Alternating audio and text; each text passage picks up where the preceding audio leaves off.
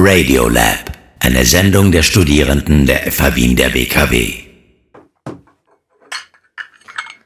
Entschuldigung, ich muss noch schnell die Überbleibsel vom Nachmittagssnack wegräumen. So, und damit Hallihallo beim Podcast von Radio Radieschen. Mein Name ist Julia Scheriau und ihr hört mit Appetit in die Zukunft. Wohin entwickelt sich unsere Ernährung?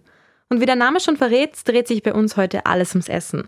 Genauer gesagt darum, ob man ohne schlechtes Gewissen überhaupt noch irgendetwas essen darf ob soziale Schichten unser Essverhalten beeinflussen und welche Auswirkungen der Klimawandel auf den ganzen Salat hat.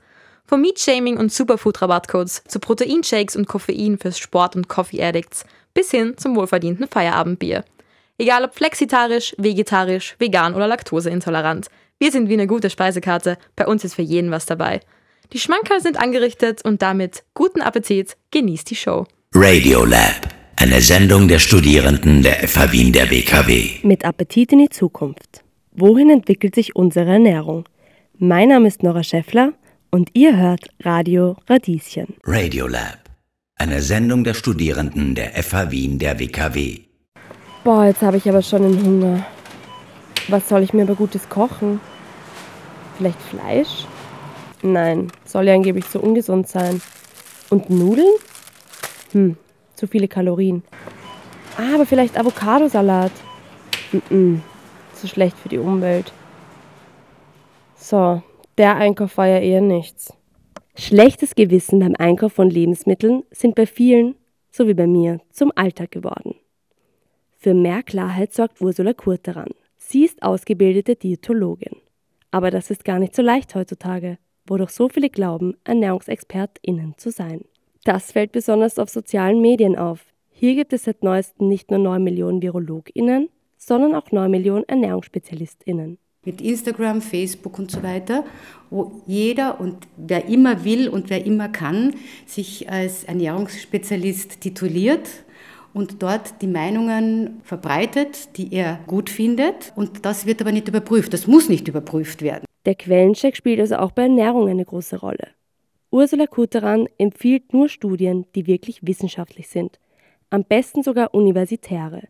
Diese haben besonders strenge Auflagen. Wir lernen und auch die Studenten lernen schon in der Ausbildung Internetrecherche, dass man wirklich filtert und nicht alles, was man eingibt, als Suchbegriff dann auch als wirkliche Information dann nimmt, sondern einmal schaut, woher kommt das, wer hat das geschrieben, gibt es noch ähnliche Studien darüber und so weiter. Und apropos Studie.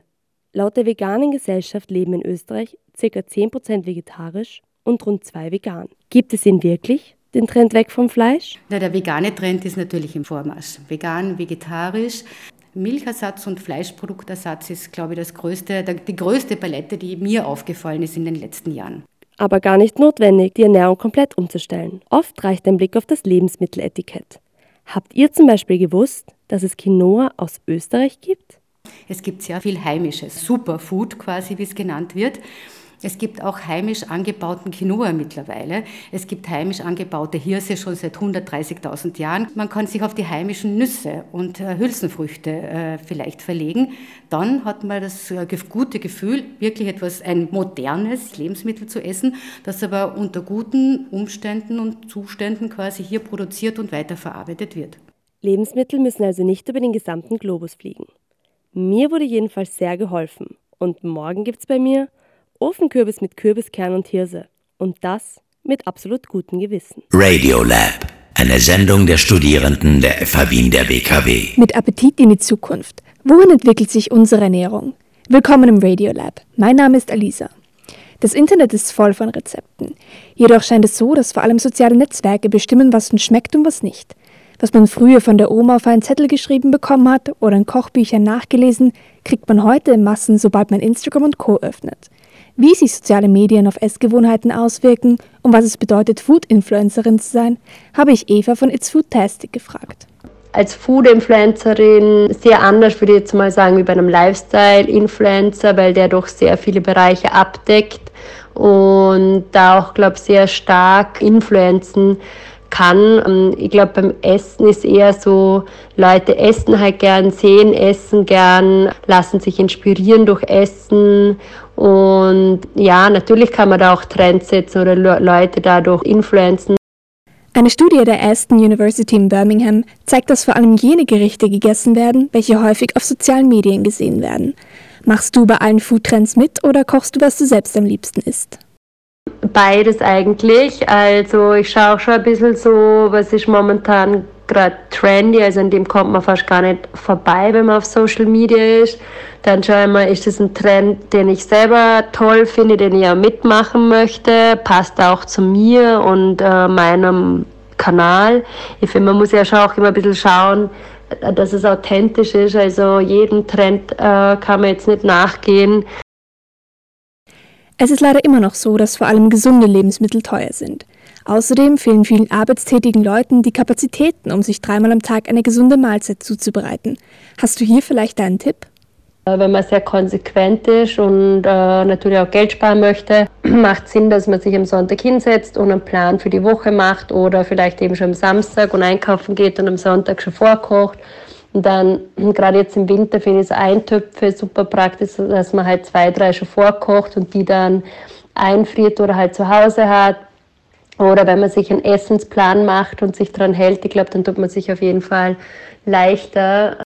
Ob wir in der Zukunft wohl überhaupt nur noch Nahrungsmittelpillen zu uns nehmen und damit alle Food-InfluencerInnen pleite gehen, bleibt wohl ein Thema für eine andere Sendung.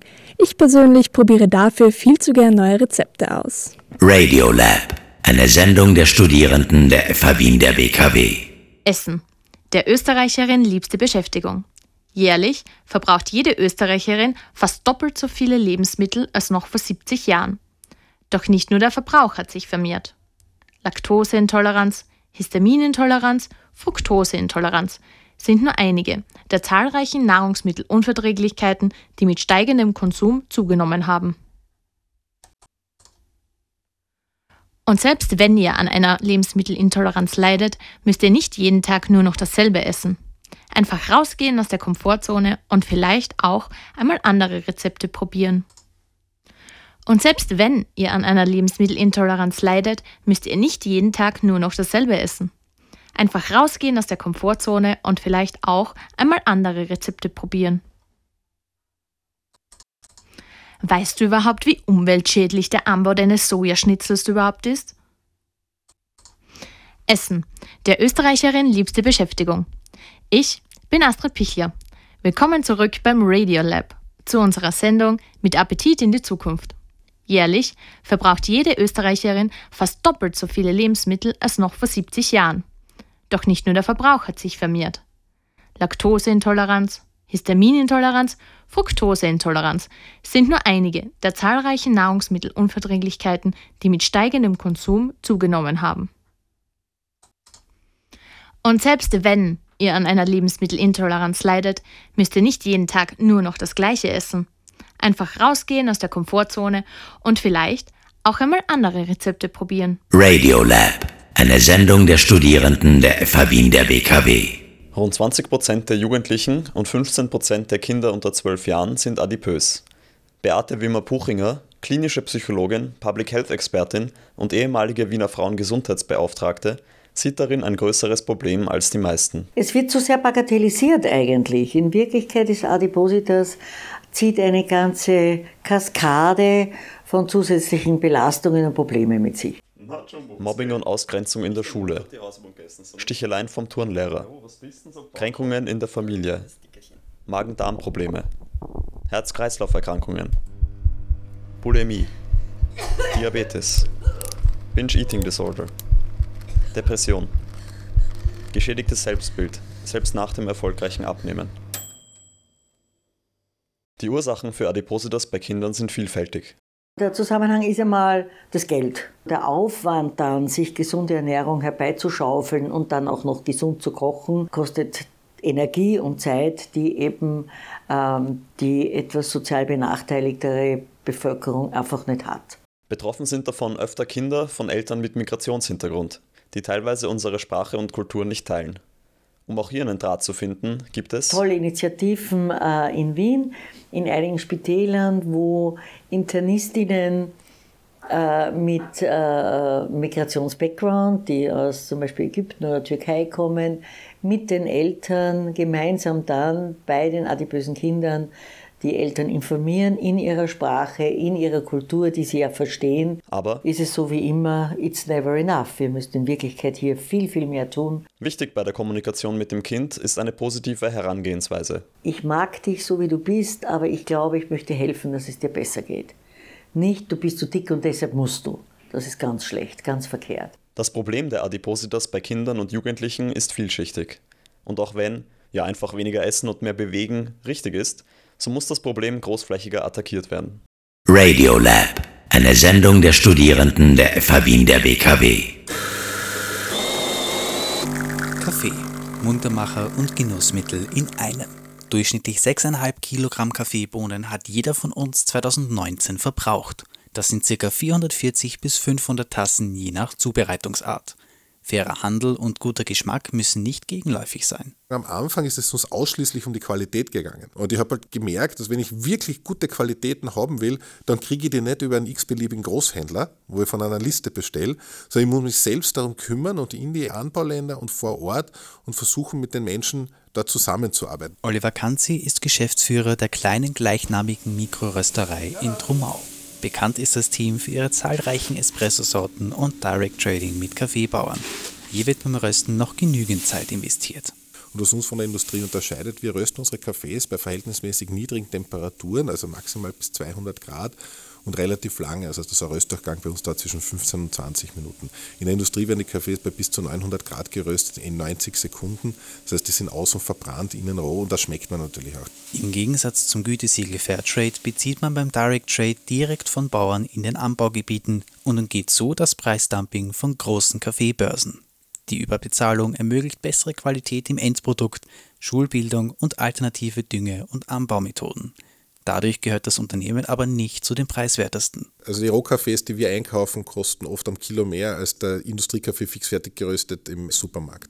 Und zum Glück gibt es Menschen, die bereit sind, diesen Preis dafür auch zu zahlen.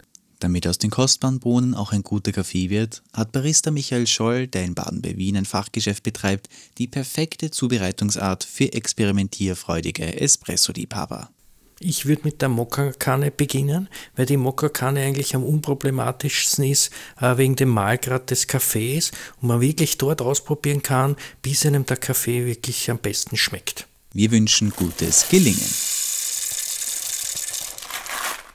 Radiolab, eine Sendung der Studierenden der FH Wien der WKW.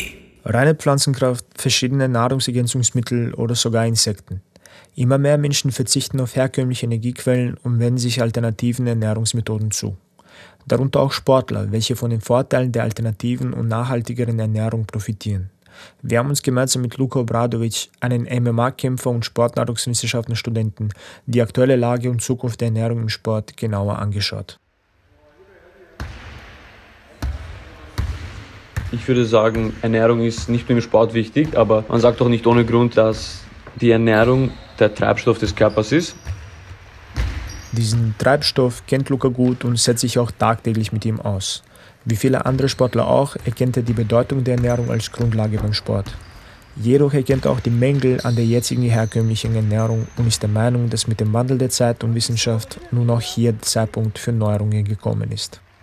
Wie man auch bei der Ernährungspyramide sehen kann, die jeder sicher kennt, die, hatte, die hat man sich in der Volksschule gelernt, dass zum Beispiel Milchkonsum oder Milchprodukte empfohlen werden, jeden Tag zu konsumieren. Was meiner Meinung nach falsch und unnötig ist, weil man die Mineralien und ähm, positiven Sachen, die man von Milchprodukten gewinnen kann, auch durch pflanzliche Nahrungsmittel zu sich nehmen kann. Sollten die meisten Menschen öfter zu sich nehmen oder glaube ich, dass in der Zukunft ein größerer Bestandteil in unserer Ernährung sein wird. Eine optimal angepasste Ernährung bringt nicht nur physische Verbesserungen mit sich mit. Sie kann den Stress vermindern, das Wohlbefinden steigern und auch für einen besseren Schlaf sorgen. Somit ist die Rolle, welche die Ernährung beim Training, der Leistung und Erholung spielt, nicht zu unterschätzen. Diese Rolle wird sich auch in der Zukunft nicht ändern. Der Aufbau und die Quellen für die Ernährung der Sportler erleben aber jetzt schon einen Wandel. Wie drastisch dieser Wandel aber sein wird, bleibt noch offen. Meiner Meinung nach kann man das Rad nicht neu erfinden. Das bedeutet, es wird sich jetzt nicht alles von Grund auf ändern. Aber wie die Wissenschaft zeigt und auch die letzten Jahre gezeigt haben, ähm, erfährt man immer was Neues und findet immer etwas Neues heraus, was wiederum dazu führt, dass man alte Ernährungsmuster sozusagen aufbricht und neue schafft. Wie auch schon zuvor gesagt, Ernährungspyramide. Damals war das gang und gäbe, dass man zum Essen immer ein Stück Getreide hatte, also ein Brot oder sowas. Und heutzutage kann man das getrost weglassen. Wie die Ernährungspyramide in der Zukunft der Sporternährung ausschauen wird, werden wir wohl sehen. Unter Elo Sports auf Instagram wird Luca aber weiterhin seine Erkenntnisse mit uns teilen. Radiolab, eine Sendung der Studierenden der FH Wien der WKW. Willkommen zurück bei Mit Appetit in die Zukunft. Mein Name ist Lena Oeller und ich bin letztens über eine spannende Studie gestolpert. Bier wird durch Klimawandel erheblich teurer, war der Titel. Doch wie kommt es dazu? Was hat der Klimawandel mit dem Bierpreis zu tun? Dem wollte ich auf den Grund gehen. Dazu treffe ich Sebastian Schügerl im Brauwerk Wien, wo Craftbiere für die Marke Ottergringer produziert werden. Sebastian arbeitet in der Produktions- und Bierplanung. Er erzählt mir, dass die Preise der Rohstoffe, die im Bier verarbeitet werden, für die Preisgestaltung maßgeblich sind. Traditionelle Biere werden nach dem Reinheitsgebot mit Wasser, Hopfen, Hefe und Gerstenmalz gebraut. Letzteres wird oft als Seele des Bieres bezeichnet. Es bestimmt dessen Farbe und Geschmack. Und als Stärkelieferant ist das Malz für den Brauprozess unbedingt nötig. Also ich mache aus Stärke Zucker und erst wenn ich eine Zuckerlösung äh, produziert habe, kann mir die Hefe, die Bierhefe, diesen Zucker zu Alkohol und Kohlensäure verkehren. Der Rohstoff, also das Gerstenkorn, muss dafür gewisse Eigenschaften aufweisen. Grundsätzlich unterscheidet man zwischen der stärkehaltigen Sommer- und der eiweißhaltigen Wintergerste. Ein bisschen Eiweiß schadet nicht für den Bierschaum, aber zu viel Eiweiß ist schlecht für die Haltbarkeit. Deshalb schaut man wirklich, dass man die Gerste wirklich sehr stärkehältig hat. Temperatur- und Niederschlagsschwankungen bringen Probleme im Anbau der stärkehaltigen Sommergerste mit sich.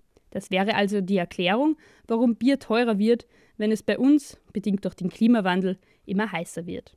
Dr. Hans-Peter Kaul von der BOKU Wien sieht dies aber nicht so dramatisch. Durch neue, optimierte Sorten und Anbaumethoden könne die Gerste weiterhin gut in unseren Breiten angebaut werden. Also es ist ein Problem, aber es gibt eben Lösungsansätze. Ne? Die Wintergersten, die Herbstaussaat von Sommergersten. Das heißt, spezifisch bei, bei Gerste sehe ich jetzt nicht ein besonders herausragendes Problem jenseits dessen, was dieser Klimawandel eben insgesamt für die ganze Gesellschaft und für alle möglichen Systeme mit sich bringt. In dieser Hinsicht können wir uns also entspannt zurücklegen und uns noch ein Bier aufmachen, denn ums Bier müssen wir uns derzeit zum Glück keine Sorgen machen. Radiolab, eine Sendung der Studierenden der FH Wien der WKW. Willkommen zu Radiolab auf Radio Radieschen. Unsere Sendung heute mit Appetit in die Zukunft. Wohin entwickelt sich unsere Ernährung? Mein Name ist Oliver Königstedt. Diäten gibt's wie Sand am Meer. Von der Schokodiät über die Zitrusdiät bis hin zur Bierdiät. Hier kommt eine, die nicht nur uns gut tut, sondern auch dem Planeten. Die sogenannte Planetary Health Diet ist ein Speiseplan, der gleichzeitig Mensch und Umwelt schützen soll. Entwickelt wurde sie von einer Gruppe internationaler Ernährungs- und KlimawissenschaftlerInnen aus 16 Ländern.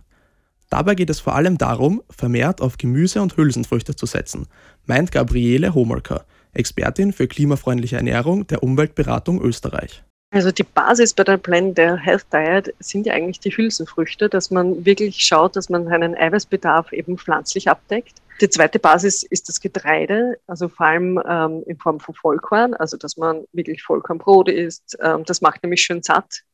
Dadurch hat man auch keinen Heißhunger, ja, und man hat eben, ist gut gesättigt auch mit Ballaststoffen. Äh, und täglich 300 Gramm Gemüse. Also das Gemüse soll wirklich der Hauptdarsteller am Teller, jetzt vor allem beim Hauptgericht sein. Neben dem Was geht es auch ums Woher. Dabei gilt, je saisonaler und regionaler, desto besser. Besonders Bioprodukte machen sich gut im Einkaufswagen. Bei tierischen Produkten sollte auf ökologische Landwirtschaft geachtet werden, damit die Umwelt nicht mit chemischen Pestiziden verunreinigt wird. Neben vielen BefürworterInnen der Planetary Health Diet gibt es aber auch Kritik.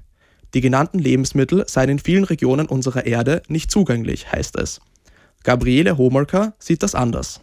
Ich glaube nicht, dass eine Riesenvielfalt für die Planetary Health Diet notwendig ist. Ähm, man braucht, in Wirklichkeit braucht man nicht 20 verschiedene Hülsenfrüchte verwenden. Man muss vielleicht eine Sorte Linsen und eine Sorte Bohnen haben, die gut umsetzbar und gut verkochbar sozusagen sind. Ja. Gemüse, ich glaube, saisonales Obst und Gemüse sozusagen für die Region jeweils angepasst gibt es auf der ganzen Welt. Um die Planetary Health Diet in unseren Alltag zu integrieren, sollten wir also weniger Fleisch und dafür mehr Gemüse und Hülsenfrüchte zu uns nehmen. Aber keine Sorge, auch Ausnahmen sind erlaubt. Es geht primär nicht um einen festen Speiseplan, sondern vielmehr um ein Umdenken.